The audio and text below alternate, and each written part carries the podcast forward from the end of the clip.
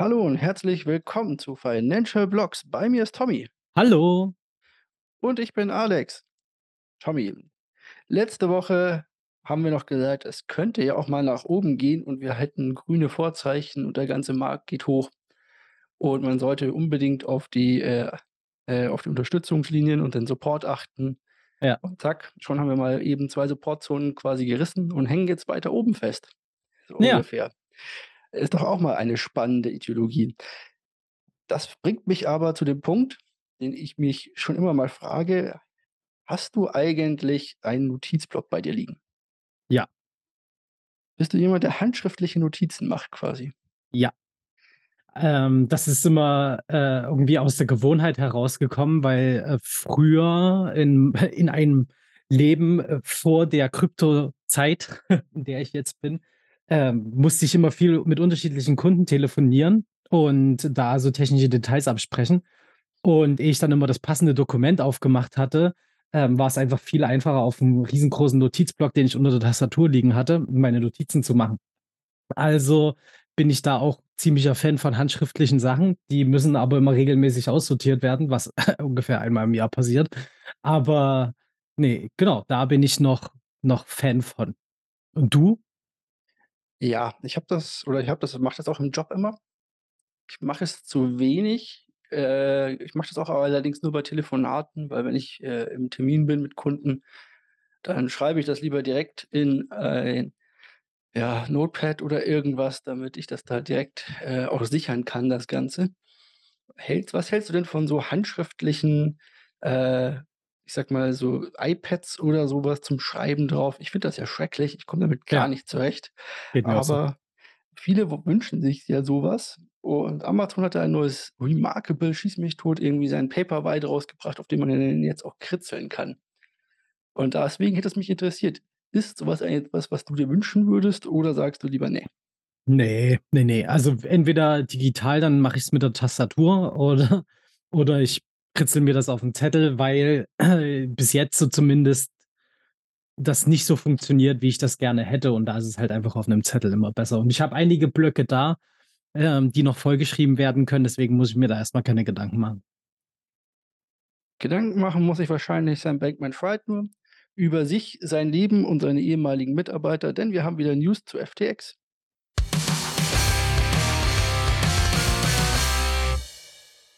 Kommen wir von handschriftlichen Notizen, die hier auch neben mir liegen, immer mal wieder hin zu Sam Bankman-Fried oder besser gesagt zu Brett Harrison, dem früheren Präsidenten von FTX US. Der hat nämlich auf Twitter zu einem was auch das perfekte Medium für so was ist, muss ich ja sagen, zu einem 49-teiligen Twitter-Thread ausgeholt.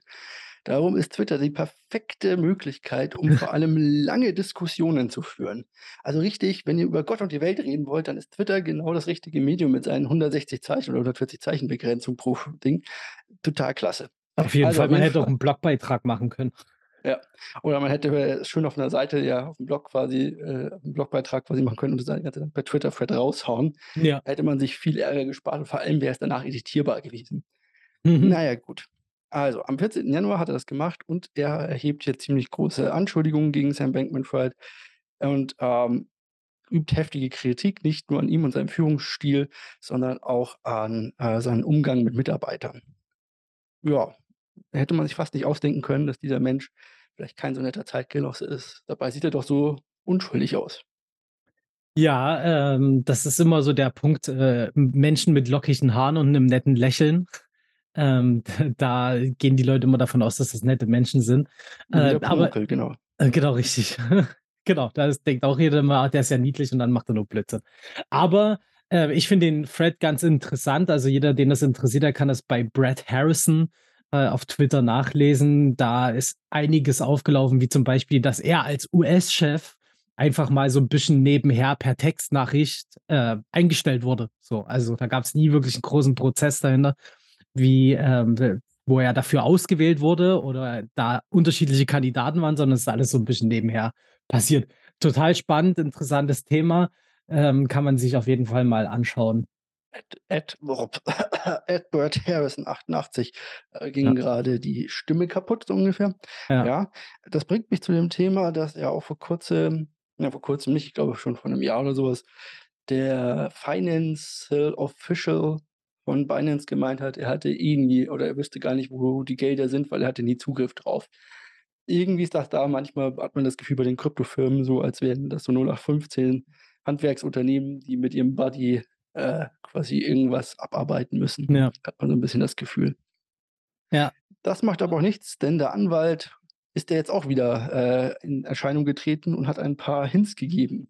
Ja, genau, nämlich, dass, äh, FTX so 'n paar Hintertüren eingebaut hat für Alameda Research, äh, wo die sich einfach mal so Kredite mit Kundengeldern nehmen konnten. Nämlich nicht nur irgendwie irgendwelche Kredite, sondern insgesamt 65.000.000.000 wurden da, äh, an Kundengeldern an Alameda Research rübergegeben als Kredit. Und das ist halt echt 'ne Hausnummer. Und jetzt ist es, ähm, sozusagen steht die Aussage auch im Raum, um was für 'ne Summe es da ging, dass es da e eben solche Möglichkeiten gab, hatten wir schon immer mal auch in der Vergangenheit jetzt betitelt. Aber jetzt kam da 'ne offizielle Aussage von dem Anwalt dahinter. Und das ist schon echt 'n krasses Ding. Also, dass da so einfach Zugang, äh, an Kundengelder da war, das ist schon 'ne harte Nummer. Das ist nicht nur 'ne harte Nummer, das räumt auch, finde ich, so 'n bisschen, äh, die Aussage von Sam Bankman-Fried aus dem Weg, dass er ja gar nicht wusste, was da im Hintergrund getrieben wird und er sich keiner Schuld bewusst ist von dem Ganzen, denn er hat ja nichts falsch gemacht, so ungefähr. Deswegen finde ich, dass wenn er das nicht wusste, dass er dass da irgendwelche Hintertüren in seine Firmen integriert wurden, fände ich das schon sehr beachtlich. Wenn dem so ist, dann hätte er vielleicht lieber League of Legends weiterspielen sollen. Ja, wäre für alle, glaube ich, äh, besser gewesen. Aber vielleicht wird's ja jetzt für Miami 'n bisschen besser. Die Miami Heat, die haben ja ein Sponsoring-Deal mit FTX, und zwar die FTX Arena. In den USA, ja, auch in Deutschland inzwischen ist es so, dass Namensrechte für Stadien ja ganz oft von irgendwelchen Firmen gekauft werden. Und da gehört das Miami Heat Stadion dazu. Und die waren mit FTX zusammen.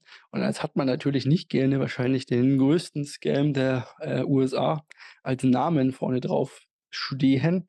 Darum dürfen die jetzt ihr Sponsoring quasi ändern. Das heißt, die dürfen diesen Vertrag wahrscheinlich einseitig kündigen und den Namen abmontieren und neu vergeben. Was ich, ähm, ja, wahrscheinlich gar nicht für so schlecht empfinde. Denn auch wenn FTX US ja immer noch dabei ist, ist das natürlich so 'ne Sache. Gab ja viele, ich sage mal, Botschafter des Sports, die da für FTX Werbung gemacht haben, neben Tom Brady oder auch irgendwelche Formel-1-Teams, glaube ich, die da gesponsert wurden. Na, mal gucken wer sich Ja. diese Namensrechte jetzt kauft. Ja, da gab's ja damals schon, äh, Witze und, äh, geänderte Wikipedia-Artikel dazu, dass die FTX Arena ganz schnell umbenannt wurde, aber dem war natürlich nicht so, war alles nur Spaß, aber jetzt passiert's wirklich. Äh, was da genau, was auch so wirklich passiert ist im Zuge von FTX, war die ganze Problematik um die Bank Silvergate dahinter. Die haben nämlich Passiert immer so noch.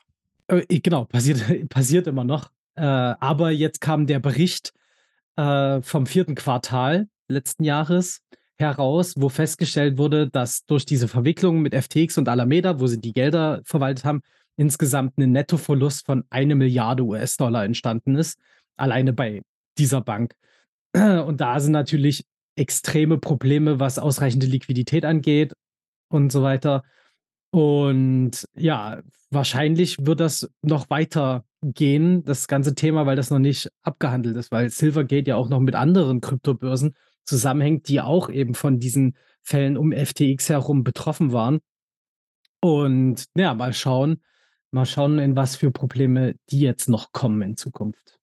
Ja, Silvergate ist auf jeden Fall ja, wer auch immer die Aktie geschortet hat, hatte auf jeden Fall viel Spaß daran. Der Rest denkt sich: „Oh mein Gott, wa wo bin ich denn hier gelandet?“ So ungefähr.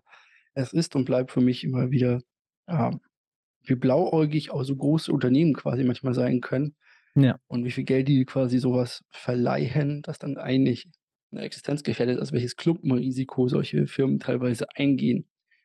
Und natürlich dann auch, dass da nichts kontrolliert wird. Also, da muss da keine Geschäftsberichte oder dass dann mal nachgeguckt wird: „Hey, könnt ihr uns mal 'n Kontoauszug schicken, ob die Gelder wirklich bei euch sind oder irgendwas zumindest.“ Ist aber, wie gesagt, vielleicht zu viel des Guten gewesen in der Hinsicht, so was zu erwarten von so alteingesessenen Börsianern. Ja, aber jetzt soll ja 'ne neue Börse an den Start gehen demnächst. Vielleicht können Sie ja mit denen noch 'n paar Umsätze machen. Vielleicht, denn Free äh, äh, Free Three Arrow Arrow Capital. Capital, also Genau. FreeAC, 3AC-Gründer und Cornflakes-Gründer wollen gemeinsam 25.000.000 $ zusammenkratzen von irgendwem. Weiß zwar nicht, warum man dafür 25.000.000 unbedingt braucht, aber ist ja auch wurscht. Die beiden Herren Su Su und Kyle Davis wollen auf jeden Fall 'ne neue Börse gründen und diese Börse soll GTX heißen. Und die soll unter anderem als Ziel haben, dass Nutzer des geschädigten FTX oder, äh, geschädigte FTX-Nutzer dort ihre Ansprüche verkaufen können und auf rund äh, für rund 10 % des Wertes. Das heißt, äh, ihr kriegt 10 % des von euch hinterlegten Kapitals da, falls ihr das nachweisen könnt, halt zurück und müsst kriegt dafür das Geld sofort und die restlichen Leute können halt, ähm oder die restlichen 90 % könnten dann irgendwann GTX als Gewinn auszahlen oder nehmen, sollte jemals dieses Insolvenzverfahren durchgehen. So Insolvenzverfahren können ja auch 'ne Zeit lang dauern und solche Sachen. Von daher ist das wahrscheinlich die Marktlücke schlechthin. Ja, und damit sagen. haben sie's ja auch beworben, dass es da jetzt, äh, durch den Wegfall von FTX ein großes, äh, Machtvakuum gibt, was gefüllt werden möchte. Und da sehen die sich jetzt als Vorreiter. Ich weiß es nicht, weil vor allen Dingen 3AC ja, ähm, auch nicht immer die schlauesten Investitionen getroffen hat in der Vergangenheit. Äh, die waren ja ganz knallhart vom Terra Luna Crash betroffen damals. Also, letztes Jahr. Und genau, schauen wir mal, ob sie das besser hinbekommen. Ich finde aber nicht, dass sie 'ne hohe Kredibilität haben und das könnte auch einige Leute, äh, abschrecken, eventuell. Nur weil es beides Pleitefirmen sind so ungefähr. Na ja, gut. Wer weiß. Pleite geht Ja. man auf jeden Fall nicht, wenn man ein Land ist. So viel kann ich schon mal sagen. Ja, wird wird sehr schwer, äh, für 'nen Land, aber vielleicht ist es jetzt noch sicherer, vor allen Dingen für Schwellenländer, ähm, wenn sie zum Beispiel ihre Kryptos auf einer Cold Wallet, äh, verwalten lassen wollen. So. Bedeutet, ähm, Binance hat jetzt die Möglichkeit, über ihr neues Programm Binance Mirror Institutionen, ähm, angeboten, dort das Geld zu lagern. Also, es liegt dann nicht irgendwie auf der Börse, sondern das liegt dann eben in sogenannten Cold Wallets. Hatten wir in der allerersten Folge auch schon mal mit das Thema, äh, was das genau angeht. Also, das sind dann halt wirklich Sachen, wo dein äh, wo dein Zugangscode, deine Seed für deine Kryptowährung, äh, irgendwo abgespeichert ist und die hängen nicht am Netz. Und Binance guckt, dass eben genau das auch erhalten bleibt und, äh, wenn du dann wieder an das Geld ran möchtest, schicken sie dir das Geld wieder zurück. Kann natürlich auch sein, dass du, äh, dann natürlich auch genau deine Adresse hast, also, dass du genau nachvollziehen kannst, dass deine Funds da Ja, auch liegen wahrscheinlich. natürlich. Ja. Und wenn du natürlich auch noch jetzt den Seed dazu hättest, dann könntest du natürlich eh darüber bestimmen, wie auch immer das dann von Binance gehandhabt wird sozusagen. Ja. Ob man denen das geben muss oder ob man denen quasi nur ein Smart Contract gibt, dass die darauf zugreifen können, wenn man das signed oder so was, könnte ja auch sein. Ja. Stelle ich mir halt für große Firmen, die dort einfach erst mal nur Sachen lagernd haben, natürlich sehr sinnvoll vor. Zum Trading ist es natürlich wieder was anderes. Ja, aber Binance hat ja hat ja an äh, extra auch hervorgehoben, dass, äh, eben das auch fürs Trading mit genutzt werden kann, ohne dass das Geld auf der Börse liegt. Also, halt dann wirklich in diesen Cold Wallets liegt, aber sie trotzdem damit traden könnten. Ähm, da bin ich gespannt, wie das genau gelöst werden soll, äh, und wie sie das machen, irgend mit irgendwelchen. Verträgen, die da, äh, das darstellen, was da für Werte Vielleicht liegen. smarte Contracts meinst du vielleicht? Ja, genau. Ja, kann natürlich sein, dass da einfach halt dann, äh, das Geld quasi vom Cold Wallet gesigned und abgezogen wird und du quasi so 'ne Margin Trading oder irgendwas in der Art und Weise hast. Na, die werden sich schon irgendwas dabei gedacht haben und irgendwas genau wissen, wie Ja. sie das machen. Die technische Umsetzung ist dann ja deren Sache sozusagen. So sieht's aus. Ich habe ja wie immer die Aufgabe übernommen, hier schön die News zusammenzustellen. Deswegen freue ich mich über die nächsten beiden News. Das sind genau meine Themen und eins davon bekommst natürlich du, aber jetzt erst mal ich. Ja. Denn als Land sozusagen kann man nicht pleitegehen. Und wenn man Gold hat, geht man vielleicht auch nicht pleite. Iran und Russland sind natürlich auch große Länder, vor allem Russland. Und die wollen jetzt einen Stablecoin etablieren, der sich der mit Gold gedeckt ist. Ich glaube, so was gibt es schon, wenn du mich Ja. frägst. Genau. Deswegen ist das nichts Neues. Und jetzt wollen die beiden Länder das auf jeden Fall auch machen und natürlich daraus irgendwie ein, äh, ähm ein ein tradable Asset machen, damit man nicht den iranischen Rubel verwenden muss. Ne, den Ru Entschuldigung, den iranischen Rial Ja, und den und den russischen Rubel. russischen Rubel verwenden muss, sondern man quasi direkt Gold traden kann. Die Hintergründe sind natürlich irgendwo klar. Den russischen Rubel will keiner annehmen, also auch wenn natürlich hier Putin gesagt hat: „Ihr müsst uns in Rubel bezahlen“, ist das natürlich 'ne schöne Sache. Aber wenn er jetzt im Ausland was kaufen möchte, möchte keiner den Rubel. Warum? Weil wir jetzt den halt nirgendswo loskriegen. Ja. Tja, Pech für Russland. Dasselbe gilt natürlich für den iranischen Rial. Die sind schon so lange mit irgendwelchen Sanktionen belegt, dass es, äh, dafür auch keinen Markt gibt. Also, faktisch sind die beiden Währungen außerhalb ihres eigenen Landes ja, so gut wie nichts mehr wert oder zumindest nicht handelbar, offiziell richtig. Also, man kann sie tauschen und so, aber natürlich nicht für große Institutionen. Und wenn du jetzt 'ne Firma bist, die da Öl kaufen möchte, dann sowieso nicht. Das geht alles sozusagen nicht. Darum soll das Ganze mit Gold besichert werden. Ist 'n interessantes Konzept. Ich höre mir jetzt deine Meinung an und dann sage ich dir, was ich damit für 'n Problem habe. Äh, ich finde es vor allen Dingen ganz doll spannend, dass, äh, die das als den Token des Persischen Golfs betiteln. Das ist einfach so 'n Ding. Und das andere Problem, was ich habe, ist, wie sichergestellt wird, dass da wirklich Gold dahinter liegt. Mist, So. jetzt hast du genau das gesagt. Ja, habe ich mir gedacht, dass du darauf zu sprechen kommen willst. Manchmal wir sind ja jetzt schon ein eingespieltes Team, da haben wir auch gleiche Gedankengänge.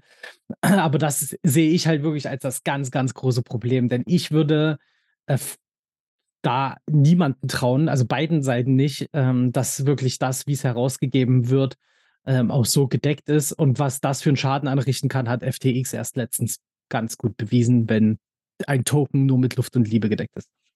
Genau. Also, das Problem ist immer, alles, was auf der also, das ist eines der der Probleme, die die Blockchain-Technologie hat. Um reale Werte abzubilden, musst du immer irgendjemand haben, der diese realen Werte sozusagen in die Blockchain eingibt, sie verifiziert oder Sonstiges. Alles, was auf der Blockchain selber funktioniert deswegen sind so algorithmische Stablecoins ja zum Beispiel eine super tolle Sache. Ähm, also, eigentlich 'ne super tolle Sache, wenn das Prinzip hinter ihnen richtig ist oder funktioniert, dann ist das quasi 'ne super tolle Sache, weil dann kann man das im Code nachprüfen, was da passiert ist. Alles andere, was immer von außen kommt, muss immer von irgendjemandem noch mal geprüft werden und durchgewunken werden.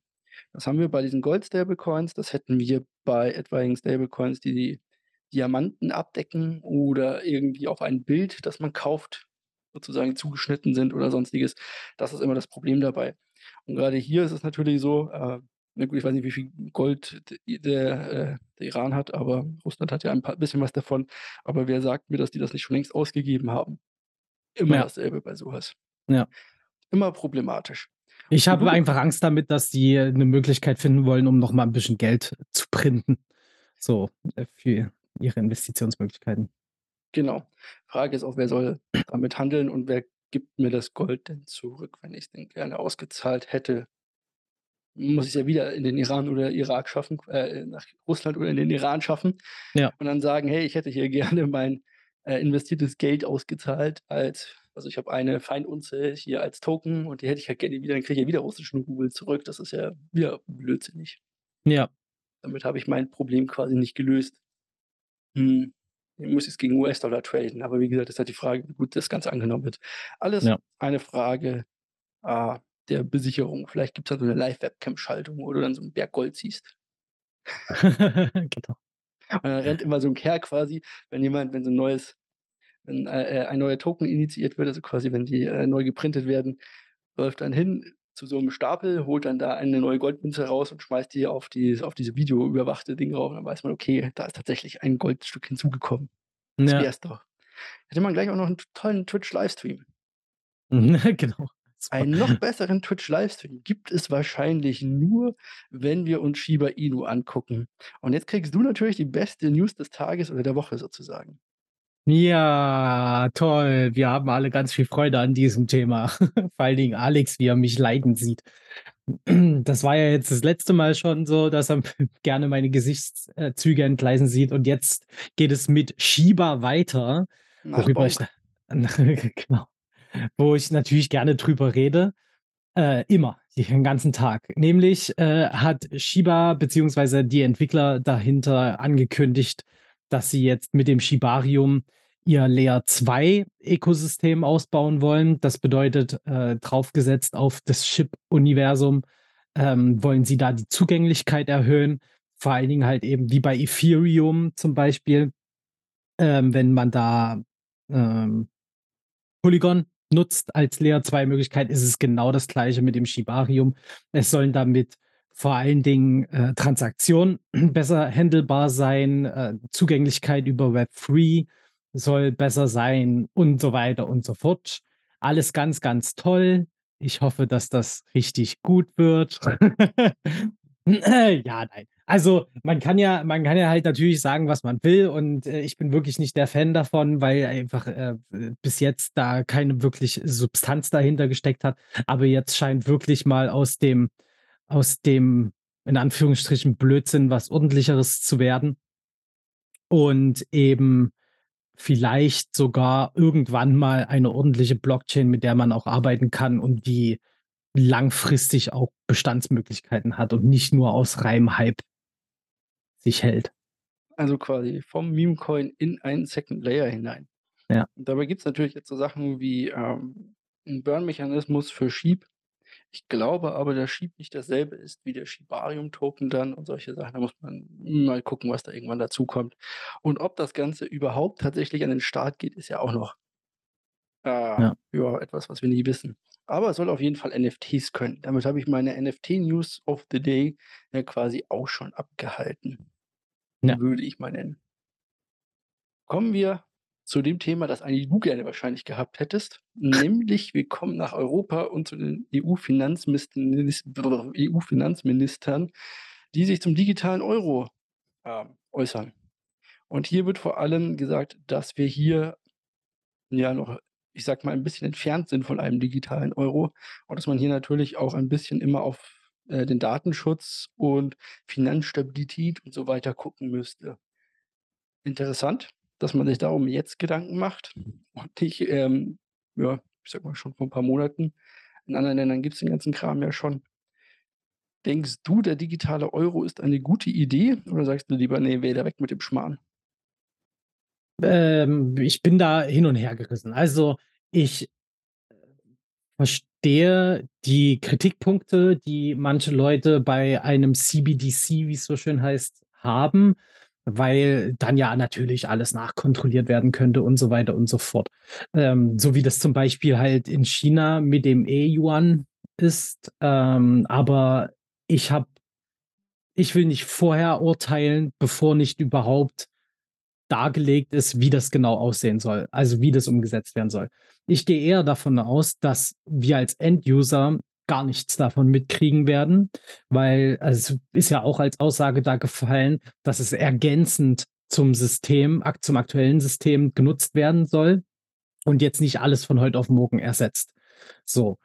Und genau. Und deswegen erst mal entspannt bleiben, abwarten, was überhaupt so diese ganze Untersuchungsphase der EZB, äh, herausgebracht hat.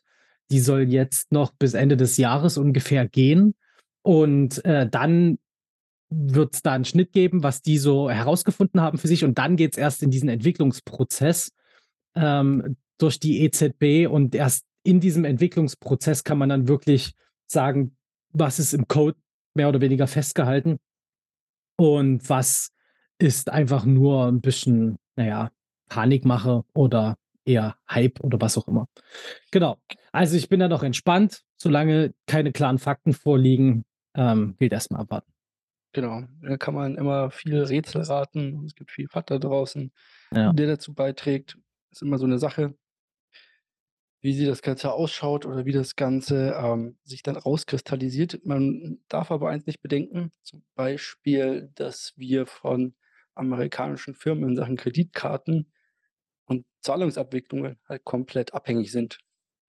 Darf Mhm. man ja auch nicht übersehen an der ganzen Chose, weil American Express, Mastercard, Visa sind alles amerikanische Unternehmen, PayPal ist 'n amerikanisches Unternehmen. Und da wäre so 'n europäischer Standard zumindest mal als Gegensatz dazu vielleicht auch gar nicht so schlecht. Ja. Einfach aus, äh, politischen oder sonstigen Gründen. Ist immer so 'ne Sache, muss man muss ja nicht immer den Teufel an die Wand malen, aber es ist auf jeden Fall besser, wenn man auch 'n bisschen was im eigenen Land hat. Reicht ja Ja. schon, dass wir alle Microsoft benutzen, um unsere Steuererklärungen und so weiter zu machen sozusagen. Das stimmt, ja. Die Steuererklärung vom Hoddelnauten wird wahrscheinlich auch keiner gerne sehen.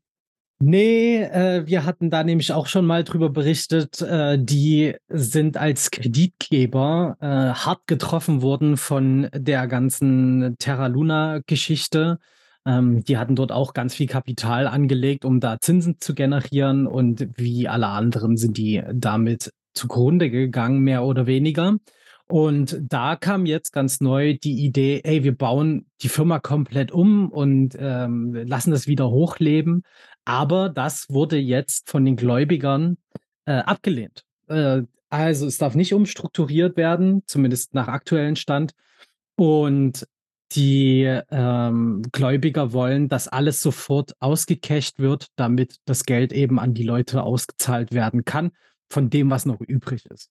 Sozusagen o genau. Und aber eben die Geschäftsführung möchte das gerne anders. Die wollen das alles umbauen, damit sie wieder, ähm, Produkte anbieten können und wieder Geld einnehmen können, damit dann eben die Gläubiger besser entschädigt werden können. Aber ich glaube, der Zug ist abgefahren. Und Der Kerl hat mich um mein Geld betrogen. Ja. Soll ich ihm quasi weiterhin einen Kredit geben, Ja. damit er noch mal irgendwas aufbauen kann? Ja klar. Genau, richtig. Ich denke ich denke nicht, dass das auch noch groß lange weitergehen wird. Also, irgendwann irgendwann werden die Gerichte entscheiden: „Jetzt Schluss mit dem Spaß und, äh, zahlt jetzt aus oder geht in 'n Bau.“ Genau, so kann man sich das vorstellen. In den Bau gingen ja auch FTX und seine, ich sage mal, äh, Angestammten oder Vorstände noch nicht. Muss ich jetzt dazu natürlich sagen. Wir wollen ja nicht sagen, dass die alle schuldig sind. Unschuldig, bis die Schuld bewiesen sozusagen. Aber wir haben hier noch mal 'ne FTX-News. Ich habe sie nur nach hinten gestellt, damit der Anfang nicht ganz so voll ist. Und es passte hier eigentlich auch ganz gut rein. Denn FTX oder Teile von FTX, die bestanden ja aus zig Firmen, dürfen jetzt verkauft werden. Unter anderem der Handelsplattform LedgerX. Das ist das Derivate-Trading hinter FTX gewesen oder ist es noch immer. Die Technologie davon zumindest, soweit ich weiß. Also, alles, was da an Derivaten gehandelt wurde, also sozusagen der Kern der Software und so weiter, das war LedgerX. Ähm, und Embedded sowie regionale Anleger äh, oder Ableger besser gesagt, wie FTX Japan und FTX Europe dürfen verkauft werden. Bedeutet, jetzt können hier natürlich Schnäppchenjäger auf 'n Plan treten und sie sagen: „Gut, ich hätte gerne diese wunderbare, äh, Handelsplattform, die dahinter steckt, die Software dafür.“ Ah, ich muss zugeben, was Embedded macht, habe ich nicht unbedingt noch nachgeguckt, ist auch wahrscheinlich weniger interessant. Aber FTX Japan und FTX Europe sind natürlich rein aus Kundensicht interessant. Ähm, und Ja. vielleicht was Lizenzen und so weiter angeht, die man sich damit einkaufen könnte. Fraglich, ob es dafür irgendjemanden gibt und ob irgendjemand sich diesen Schuh anziehen möchte, weil man kauft wahrscheinlich auch den Namen ja direkt mit sozusagen. Muss dann ein Rebranding machen und so weiter. Und ob Ja. dort irgendwelche Verluste oder irgendwie so was mitgekauft werden, ich weiß es nicht genau. Aber auf jeden Fall durften die Leute jetzt kaufen. Mal gucken, vielleicht hat ja jemand Lust sich das Ja. Ganze anzugucken. Ja, also ich nicht. Aber 'n Euro natürlich bieten. genau. Vielleicht kriegst du ja dann FTX Japan oder FTX Europe. Genau. Ja, wer weiß, mal schauen. Ich bin gespannt, was rauskommt. Ähm, vor allen Dingen in Japan ist es ja schon so 'n ähm, 'ne ganz interessante, ähm, Gegend für Investoren. So viel vielleicht kommt da wirklich jemand um die Ecke und möchte da was haben. Ja, da kam ein kleiner Aussetzer in der Leitung, aber das macht nichts. Du hast innerhalb von 1,5 Sekunden nachgeholt. Das bringt uns auch zum nächsten Thema und da sage ich nur eins: Genau, BitConnect. BitConnect. Ja, äh, der große Betrugsfall damals, ähm, ach 2018, äh, war Schluss, äh, mit der ganzen Geschichte. Wir hatten auch schon mal drüber berichtet. Ich war damals auch noch so jung und naiv und dumm und habe dort rein investiert, äh, habe mich von den 1 %, die es täglich geben sollte, locken lassen und gehöre jetzt leider nicht zu den Leuten, die ihr Geld wiederbekommen. Äh, Nein. aber es sollen auf jeden Fall 17.000.000 US-Dollar an 800 Betrugsopfer ausgezahlt werden, die damals davon betroffen waren. Das ist ähm, schon ganz cool, wenn man sich das runterrechnet. Mal schauen, wie viel da jeder bekommt. Ich glaube, da kriegen vor allem die Großinvestoren einen, den großen Teil des Kuchens, aber ich glaube, das wird nicht im Ansatz die Sachen decken, die dort als, also die sich dort verabschiedet haben. Interessant halt bei der ganzen Geschichte ist, dass ja im letzten Jahr auch ein paar Anklagen und so erhoben wurden. Äh, einer sitzt jetzt auch für 38 Monate schon in Haft. Äh, der andere hat sich schuldig äh, bekannt als Anlagebetrug und musste 24 Millionen US-Dollar zurückzahlen.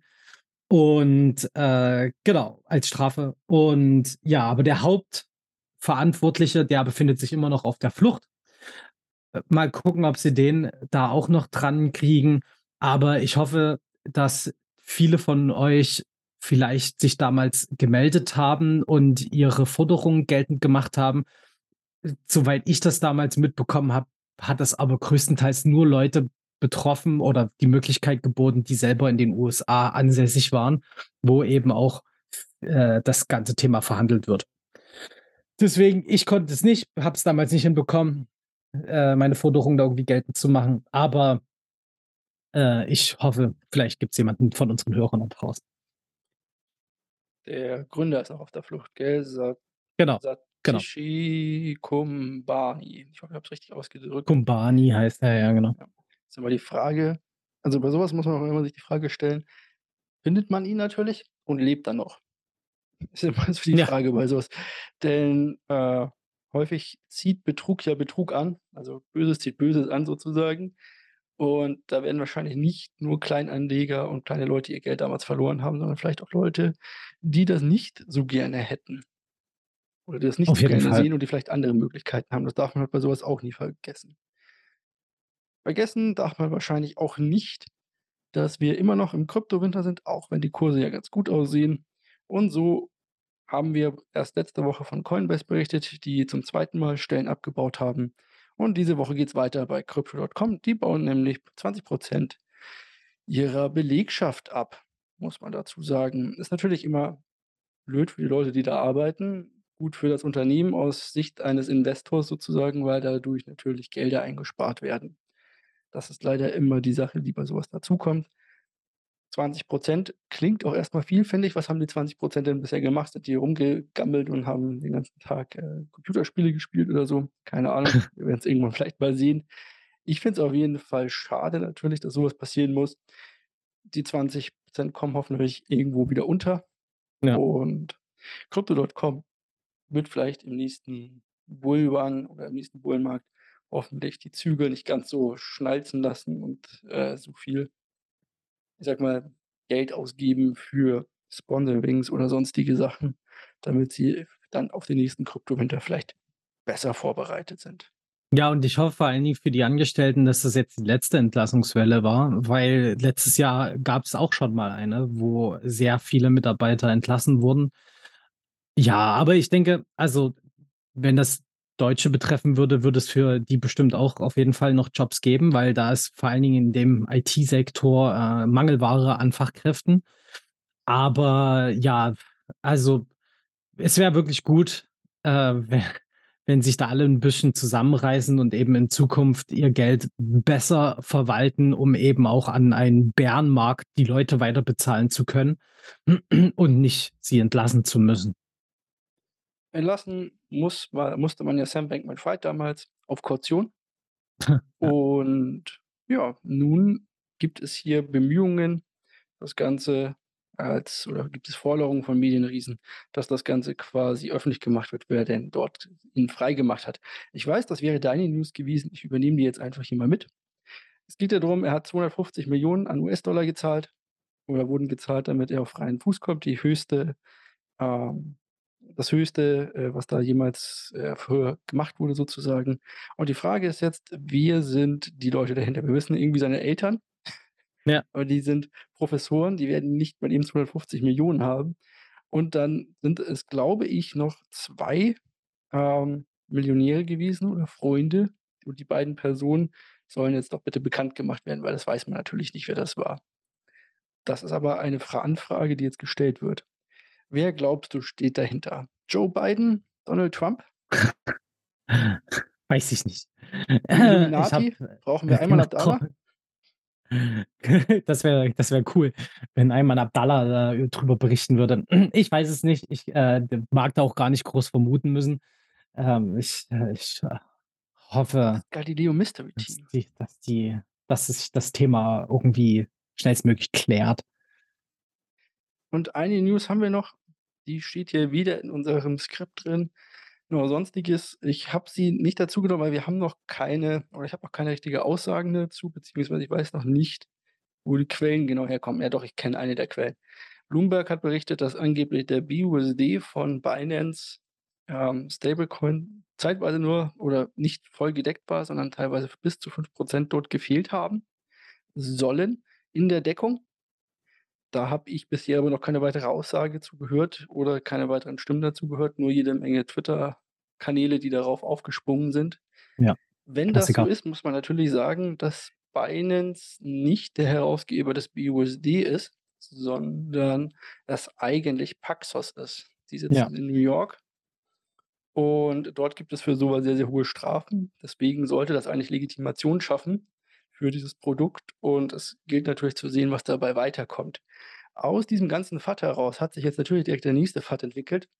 Denn man sagt jetzt wahrscheinlich hat diesen Pump, den wir hier gesehen haben, von unseren wo waren wir, 19.000 rauf auf jetzt über 21.000 oder Ja. sogar, ich glaube, von 16.000 angeblich sogar hat, äh, ganz allein Binance zu äh, verursacht mit BUSD. Dort haben auch schon etliche YouTuber drüber geredet und geben jetzt Binance quasi die Schuld, dass die das mit, äh, gefakten oder mit frisch gepressten BUSD quasi ausgelöst haben sollen. Da ich dazu allerdings nichts finde, außer, ähm. Twitter-Nachrichten Mhm. und Behauptungen, auch von YouTube-Kollegen, warte ich da erst mal dazu. Es gibt so 'n paar Sachen, ja, ein großer Verkauf oder eine große Identität hat auf Binance mit BUSD sehr viel BTC gekauft. Aber das heißt nichts. Das ist nun mal die einzig große Börse, die noch auf dieser Welt übrig ist sozusagen, Ja.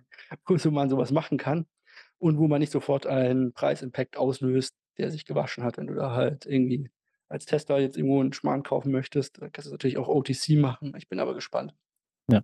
was sich dabei rauskommt und ob dabei irgendwas rauskommt. CZ wird sich wahrscheinlich irgendwann mal dazu äußern, wenn er's für richtig hält. Und dann werden wir es wissen.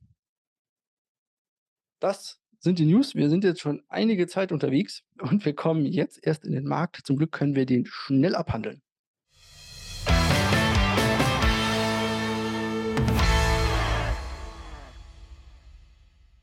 Denn im Markt und Weltgeschehen gibt es jetzt nicht so sonderlich viel. Ich sage das, was ich schon die letzten Wochen gesagt habe. Die Fed möchte gerne, dass die Leute, äh, die Inflation eindämmen und deswegen die Leitzinsen weiter erhöhen. Die Märkte sagen alle: „Ne, ne, das macht ihr nicht. Wir glauben da nicht dran“, also die Aktienmärkte. Und die anderen Märkte sagen immer noch: „Ach, da kommt eh 'ne Rezession.“ Das sind die 3 Aussagen, die es hier gibt. Und es ist immer noch spannend, wer sich dabei durchsetzen wird. Ich würde sagen, die Fed wird sich irgendwann durchsetzen. Erwarte tiefere Kurse, aber dann hätten vielleicht die Anleihenmärkte recht und die preisen nämlich die Rezession ein aufgrund der gestiegenen Leitzinsen.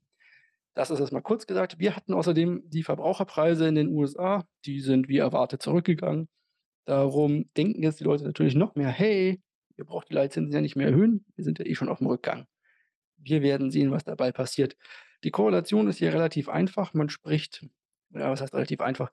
Man spricht da von den Financial Conditions. Und umso höher die Aktienmärkte steigen, umso laxer werden die Financial Conditions. Also die Möglichkeiten, sich Geld zu leihen, weil man Privatvermögen hat oder weil die Leute mehr oder weil die Firmen mehr Vermögen haben sozusagen. Und aufgrund dessen werden die Leitzinserhöhungen wieder aus dem Spiel genommen, weil die Firmen halt jetzt wieder mehr wert sind sozusagen. Also, sie können sich wieder mehr Geld leihen, zwar zu höheren Zinsen und auch die Privatleute, aber dadurch würde die Inflation wieder angeheizt werden.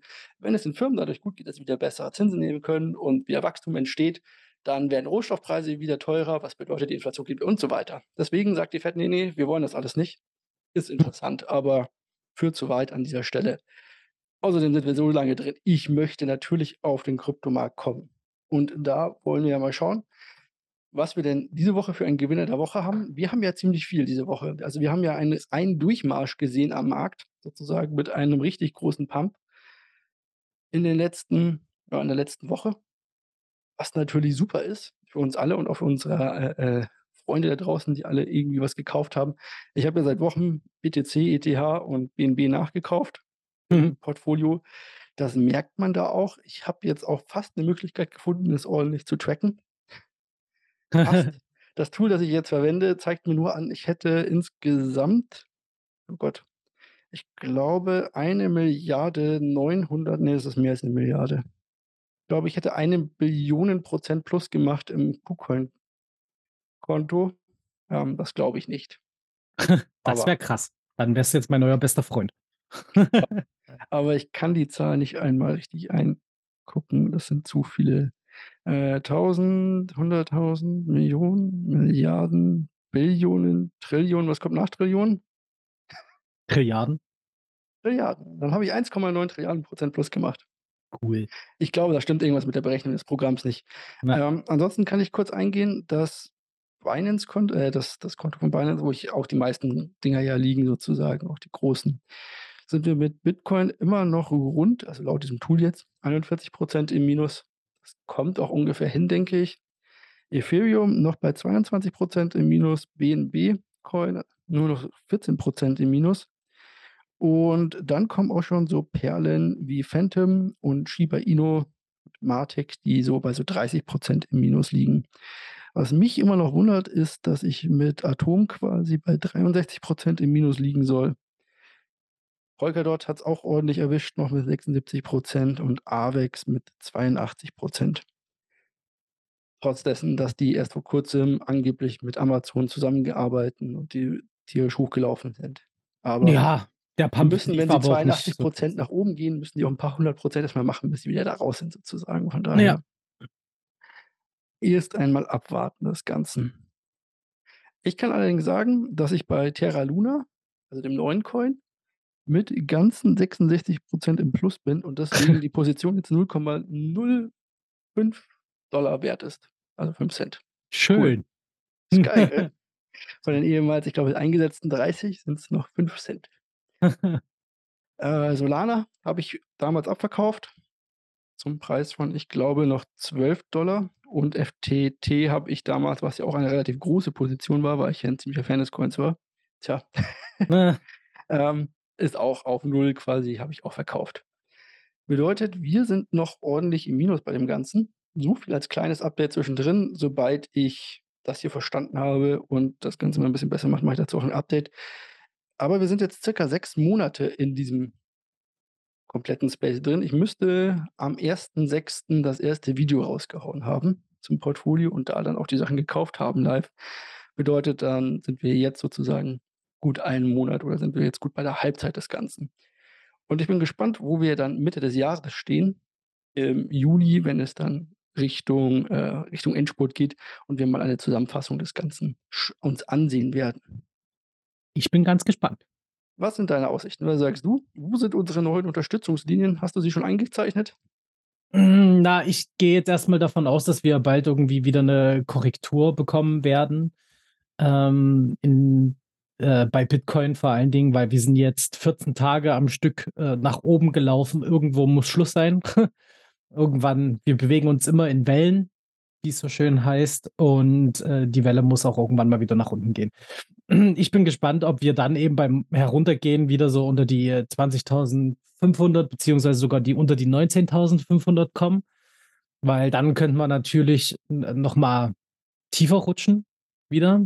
Dann war's mal kurz 19.000 sind so das nächste starke Genau. Support-Level Genau. alle die sich denken was wir da reden. Und, ähm, genau, aber, äh, ja, also schauen wir mal, wie der wie der Markt so reagiert. Heute sieht's ja ganz gut aus.